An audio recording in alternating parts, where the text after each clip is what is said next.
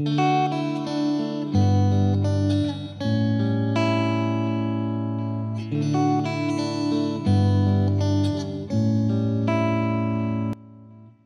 hablaré sobre ese momento en donde vives como si fuera una película de sucesos indiscutiblemente trágicos y te sientes completamente desolado. Claramente, todos hemos tenido ese momento en el desierto que parece que nunca acabará. Pero hoy te quiero preguntar, ¿cómo te sientes? Tómate unos minutos y realmente mírate internamente.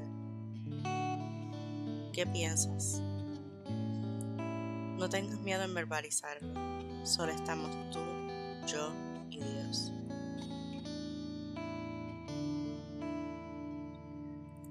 Quiero hablarte sobre la depresión en un aspecto clínico.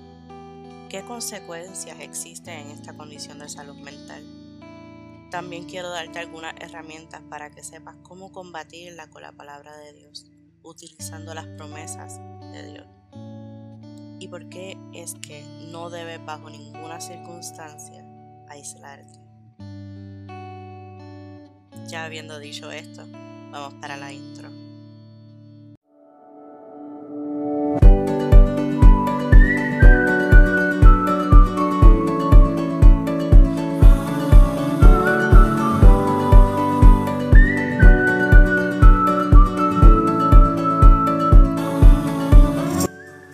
Qué bueno que estás aquí. Soy Janice Marie Ramos y Mami Seco es mi proyecto de vida. Deseo levantar la voz por todos aquellos que necesitan ser escuchados. Este es un tiempo para que juntos podamos reflexionar y aprender sobre diferentes temas como maternidad, condiciones de salud, bienestar, la palabra de Dios y mucho más. Pero mi mayor objetivo es concientizar la importancia de la salud mental la automotivación utilizando la palabra de Dios. En el libro de Salmos 103.4 dice, y rescata tu vida del sepulcro, te rodea de tierno amor y misericordia. Cuando no puedes salir solo del dolor y necesitas ayuda externa, no hay mejor ayuda que aquella que Dios te ofrece. Él promete sanar todas tus dolencias y yo te quiero acompañar en el proceso. ¿Listo? Vamos por más.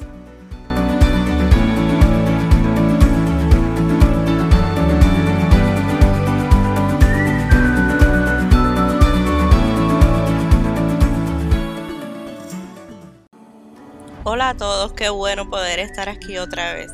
Si eres nuevo, te invito a que oprimas el botón de seguir para que no te pierdas de todo lo que está a punto de estallar en este podcast. Hay muchas ideas y planes, así que no te lo puedes perder. ¿Vieron el nuevo blog de Mami Said Go? Ahí publico artículos interesantes. Si aún no lo has leído, trata sobre los terribles dos. Esa etapa de grito y rabieta. ¡Wow! Pero qué interesante es esta etapa. Mami con pequeño, en esta etapa quiero que sepas que mi corazón está contigo. sé que es muy fuerte y es agotador, pero tú puedes. Dios te dará la fuerza que necesitas. Este miércoles 12 de abril a las 8 pm saldrá un nuevo artículo llamado Conoce tu poder, mamá. Tratará sobre la lactancia. No te lo pierdas, que estará lleno de mucha información importante. Ahora, sin más preámbulos, comenzamos.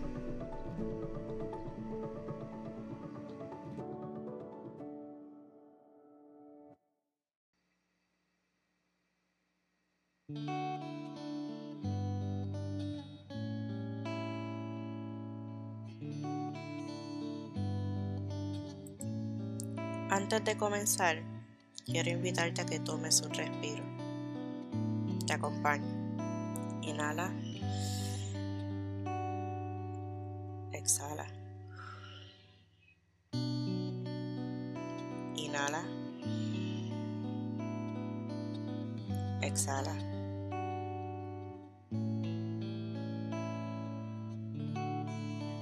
Qué difícil es estar en el desierto donde no ves salida, no encuentras aliento y sientes que eres incapaz de valerte por ti misma. ¿Sabías que más de 19 millones de jóvenes y adultos en Estados Unidos viven con depresión? Esta encuesta fue llevada a cabo por el Instituto Nacional de la Salud Mental. La depresión, en un aspecto clínico, se conoce como un trastorno del cerebro y también se atribuye a trastorno del estado anímico. Dentro de los causantes en el aspecto clínico existen muchas causas como por ejemplo factores genéticos, biológicos, ambientales y psicológicos. No existe una edad estándar para el desarrollo de una depresión. Esta puede comenzar en cualquier edad, pero es más frecuente en la edad de la adolescencia y en adultos jóvenes, según las estadísticas. Aún así no se descarta la posibilidad de que un niño o un adulto mayor pueda padecer esta condición. Los síntomas que pueden incluir son estado de ánimo irritable o bajo la mayoría de las veces, dificultad para conciliar el sueño o exceso de sueño, cambios grandes en el apetito, a menudo con aumento o pérdida de peso, cansancio y falta de energía, sentimientos de inutilidad, odio a sí mismo y culpa, dificultad para concentrarse, movimientos lentos rápidos, inactividad, sentimiento de desesperanza o abandono, pensamientos repetitivos de muerte o suicidio, pérdida de placer en actividades que suelen hacerte feliz. En la depresión clínica existen varias formas en las cuales se puede presentar esta condición. Dentro de esta condición mencionaré a continuación las más frecuentes y daré un breve resumen para que puedas entender cómo sucede. Depresión mayor. Sucede cuando los sentimientos de tristeza, pérdida, ira o frustración interfieren con la vida diaria por dos semanas o periodos más largos de tiempo. Trastornos depresivos persistentes. Se trata de un estado de ánimo depresivo que dura aproximadamente dos años. A lo largo de ese periodo de tiempo puede tener momentos de depresión mayor junto con épocas en las que los síntomas son menos graves. Depresión postparto. Muchas mujeres se sienten deprimidas después de tener a su bebé. No siempre es tomado muy en serio, pero la depresión postparto es más grave de lo que la mayoría piensa. Y básicamente incluye los mismos síntomas de la depresión mayor. Ejemplo, tristeza, ira, frustración, etc. Trastorno disfórico premenstrual. Síntomas depresivos que ocurren una semana antes de la menstruación. Esto ocurre por los cambios hormonales que ocurren en el cuerpo de la mujer, pero suele desaparecer después de culminar la menstruación. Trastornos afectivos estacionales ocurren con mayor frecuencia durante las estaciones de otoño e invierno y desaparece durante la primavera y el verano, muy probable debido a la falta de la luz solar. La consecuencia más directa de no tomar el sol es una carencia de vitamina D, la cual desempeña un rol fundamental en los huesos, los dientes, los músculos y el sistema inmunitario. Entre un 80% y 90% de esta vitamina se elabora en la piel a partir de la luz ultravioleta de las radiaciones solares. Depresión mayor con características psicóticas. Sucede cuando una persona padece de depresión con una falta de contacto con la realidad. A esto se le llama psicosis. La palabra psicosis se utiliza para describir los trastornos que afectan la mente, en los que ha perdido cierto contacto con la realidad.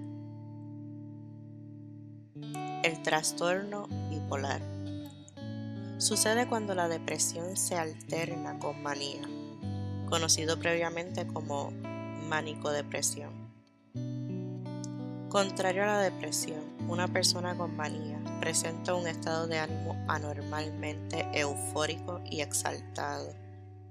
Muy a menudo se acompaña de ideación cercana a los delirios de grandeza, excesiva alegría, etc.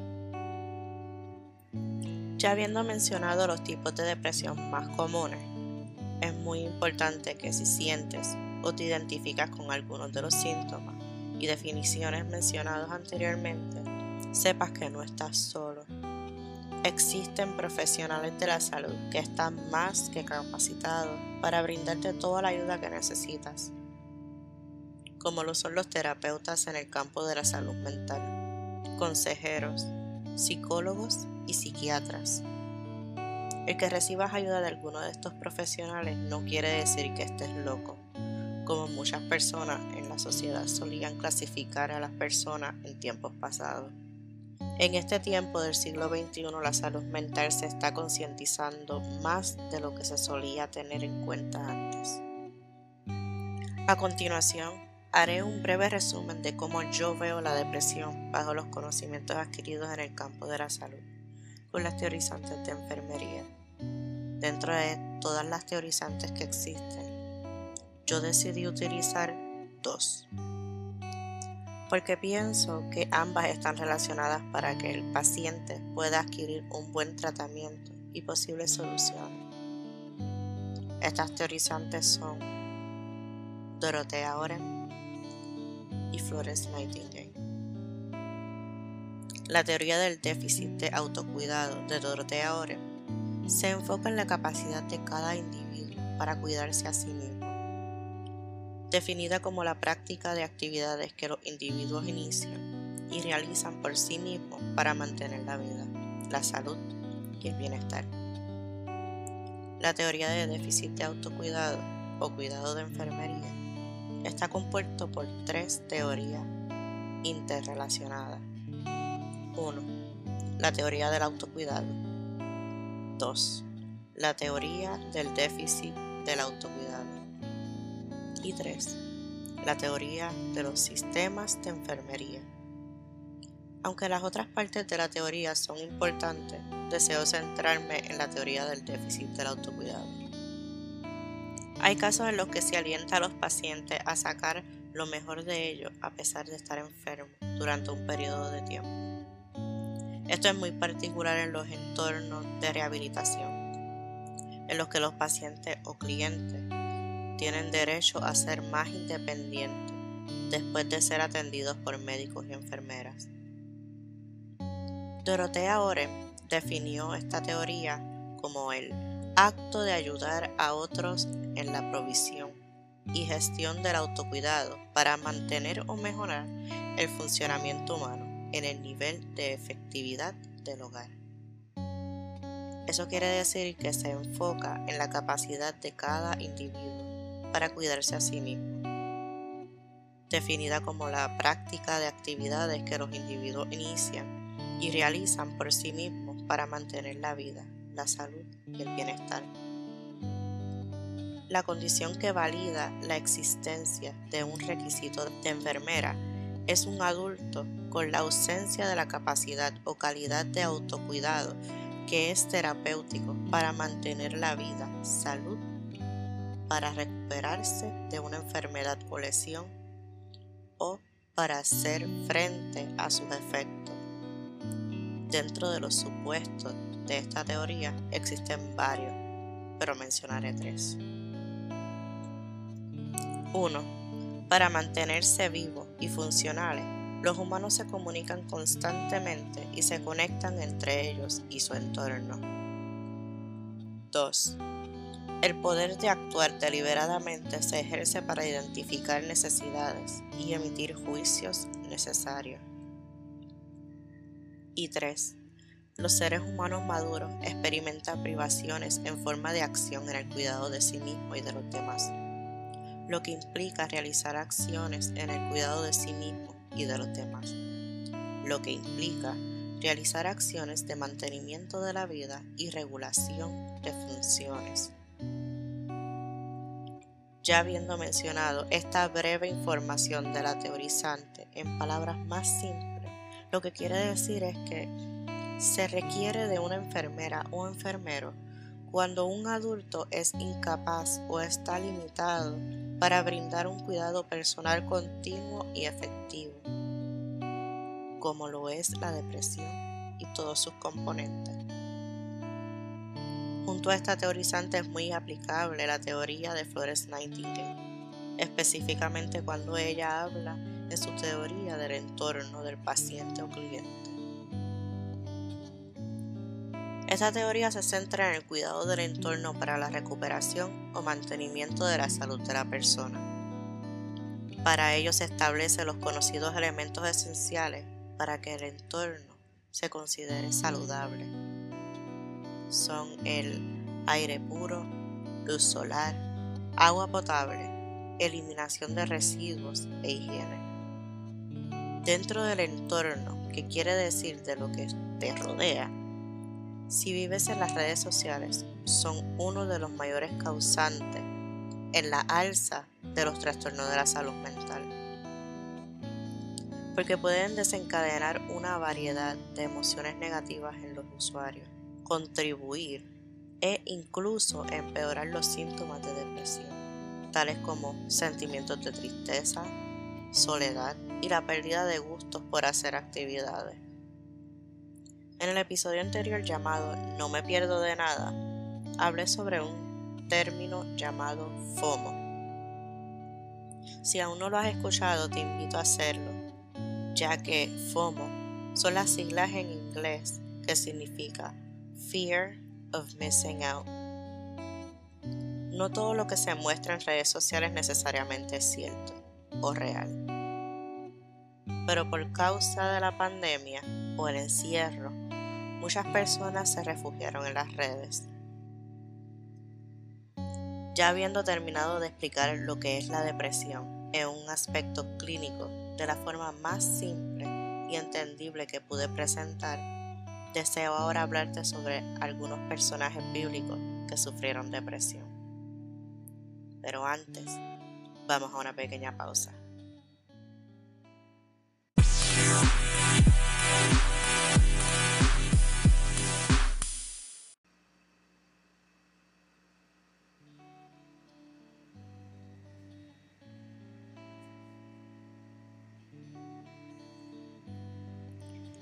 En la Biblia como tal no hay un concepto que avale o que diga explícitamente que hubo depresión, pero por los síntomas de varios personajes hoy los presento para que puedas ver que incluso a personas que marcaron la historia sufrieron por ella, pero la vencieron. El primero es David. En varios versículos de la Biblia se halla David angustiado y en tribulación pero dentro de su proceso siempre clamaba a Dios y se fortalecía, aun cuando no podía haber solución al momento. En el libro de Salmos 42, versículo 11, dice, ¿Por qué te abates, oh alma mía? ¿Y por qué te turbas dentro de mí? Espera en Dios, porque aún he de alabarle, salvación mía y Dios mío. Al buscar este versículo en la versión Nueva Biblia del Día, dice, ¿Por qué voy a derramarme y estar tan triste? Volveré y lo alabaré. Es mi Dios y mi Salvador. También se menciona en el libro de Primera de Samuel, capítulo 30, versículo 6. Según la versión de la Nueva Biblia del Día, dice, David estaba seriamente preocupado, pero sus soldados, en su profundo dolor por sus hijos, comenzaron a hablar de matarlo pero David halló fortaleza en el Señor su Dios. El segundo personaje es Elías. Tuvo un tiempo de angustia donde huyó por causa de las amenazas que recibió de la reina Jezabel. Y aunque éste se enfrentó a los profetas de Baal con éxito y logró obtener buenos resultados, no fue limitante para que Elías viviera tiempos de angustia, deseando morir para ya no vivir de esa manera. En el libro de Primera de Reyes, capítulo 19, versículo 4 dice, Luego se internó en el desierto. Después de caminar todo un día, se sentó bajo un arbusto y sintió deseo de morir. Basta, le dijo al Señor, quítame la vida, pues no soy mejor que mis antepasados. El tercer personaje fue Jonás. Este hombre se muestra que ese momento de tristeza no vino de una experiencia personal, sino también del enojo por algo acontecido. Jonás se enfureció al ver que Dios había perdonado al pueblo de Nínive y por tal causa quiso morir. En el libro de Jonás, capítulo 1, versículo 12 dice, Arrójenme al mar, le dijo, y el mar se aquietará nuevamente, porque yo sé que esta tormenta ha venido por mi culpa. Continuó refiriendo en Jonás Capítulo 2, versículo 2. En medio de mi angustia clamé al Señor, y Él me respondió. Estando ya muy cerca de morir, te pedí ayuda, y tú, Señor, oíste mi súplica. El cuarto personaje fue Noemí. Perder un ser querido es algo terrible, pero perder a toda tu familia es una tragedia. A Noemí le tocó vivir la pérdida de su esposo y de su hijo mientras estaba como extranjera en otra región. Por causa de esta pérdida, ella cambió su nombre a Mara, que significa amarga, ya que Noemi significa dulce. Y no era precisamente la definición que mejor le quedaba por lo sucedido, pues amarga era como se sentía. En el libro de Ruth, capítulo 1, versículo 20, dice, pero ella contestaba, no me llamen Noemi, llámenme Mara, porque el Todopoderoso me ha dado gran amargura. Y por último, pero no menos importante, es el personaje de Job. Este hombre perdió todas sus, sus, riquezas, matrimonio e hijos. En el libro de Job, capítulo 6, versículos del 2 al 3, dice, ¿Quién pesará en balanza mi tristeza y mis congojas? Porque son más grandes que la arena de la playa. De ahí salió mi hablar impertinente. Continuó diciendo en Job 6, versículo 11. Ay, ¿por qué me sustenta mi vigor? ¿Cómo tener paciencia hasta la muerte? La depresión formó parte del proceso de aprendizaje de una etapa de su vida y su constancia para vencer esos sentimientos lo caracterizó al punto de haber marcado un antes y un después en la historia enseñándonos que nos puede pasar a todos, pero que debe ser solo un momento pasajero si pedimos que la esperanza que es Jesús venga a nuestros corazones.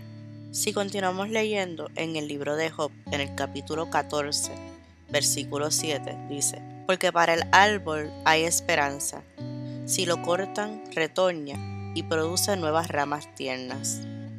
Como mencioné anteriormente, debemos aferrarnos a nuestra esperanza que es Jesús, él dijo en el libro de Juan capítulo 16 versículo 33, yo les he dicho estas cosas para que en mí encuentren paz. En este mundo van a sufrir, pero anímense, yo he vencido el mundo. Con frecuencia la depresión es provocada por circunstancias de la vida, tales como la pérdida del trabajo, la muerte de un ser querido, el divorcio o problemas psicológicos. Es una tormenta que se presenta en la vida de muchos, que trae monstruosas olas y a veces nos hace pensar que vamos a morir, posiblemente ahogarnos. Pero recordemos que Jesús está en esa barca con nosotros. Siempre podemos recurrir a Dios y ser guiados, transformados y restaurados a través de su palabra.